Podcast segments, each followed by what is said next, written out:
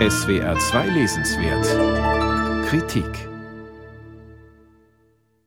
Ein Buch über Bücher. Das klingt nach einer ziemlich trockenen literaturwissenschaftlichen Abhandlung, doch weit gefehlt. Die Geschichte der Entstehung von Büchern ist zumindest bei der spanischen Schriftstellerin Irene Vallejo ein Abenteuerbuch mit vielen Anekdoten, dramatischen Ereignissen, menschlichen Schicksalen.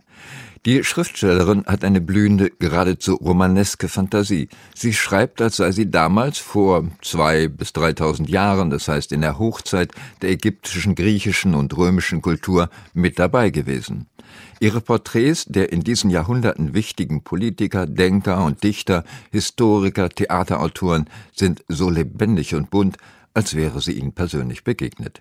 Irene Vallejo bringt sich auch immer wieder selbst ins Spiel, erzählt von Kindheitserlebnissen, persönlichen Erfahrungen, outet sich als begeisterte Leserin. Ihr mit 660 Seiten voluminöses Buch ist eine Liebeserklärung an die Welt des Buches.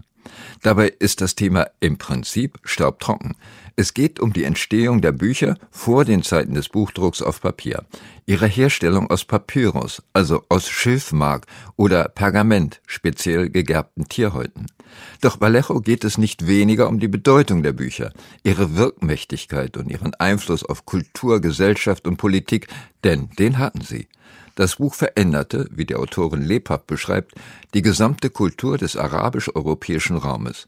War bislang alles mündlich überliefert worden, und jeder Erzähler hatte die Ereignisse, die Sagen und Mythen je nach seinem Geschmack variiert, so lag jetzt ein Text vor, der nicht mehr geändert werden konnte und somit zum festen Bestandteil der jeweiligen Kultur wurde.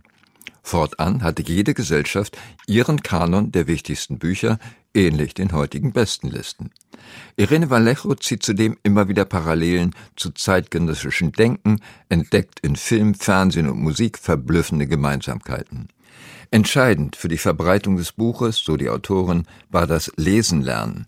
War diese Bildung anfangs nur den Adligen vorbehalten, wurde sie bereits bei den Griechen allen Bürgern angeboten. Für Frauen war sie nicht vorgesehen.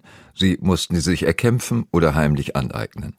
Aus bruchstückhaft überlieferten Aufzeichnungen schließt Vallejo, dass es durchaus auch von Frauen geschriebene Texte gab. Sie erwähnt insbesondere die griechische Dichterin Sappho, die es wagte, Liebesgedichte zu schreiben. Dass von ihr überhaupt Gedichte erhalten sind, ist erstaunlich, denn ihre Verse galten als frivol und wurden sogar verbrannt. Welche Bücher immer wieder kopiert und damit überliefert wurden, bestimmten Männer, bestimmte weit über tausend Jahre eine patriarchalische Kultur. In ihrem Buch lässt Vallejo die verschwundene Bibliothek von Alexandria wieder auferstehen. In dieser tausende Papyrusrollen umfassenden Bibliothek, in den Sprachen des europäisch-arabischen Raumes, war das gesamte Wissen der damaligen Welt versammelt. Für Besucher, so schreibt Vallejo, muss der Anblick der unendlichen Papyrusbestände ein ähnlich schwindelerregendes Gefühl ausgelöst haben wie für sie die unermesslichen Räume des Internets.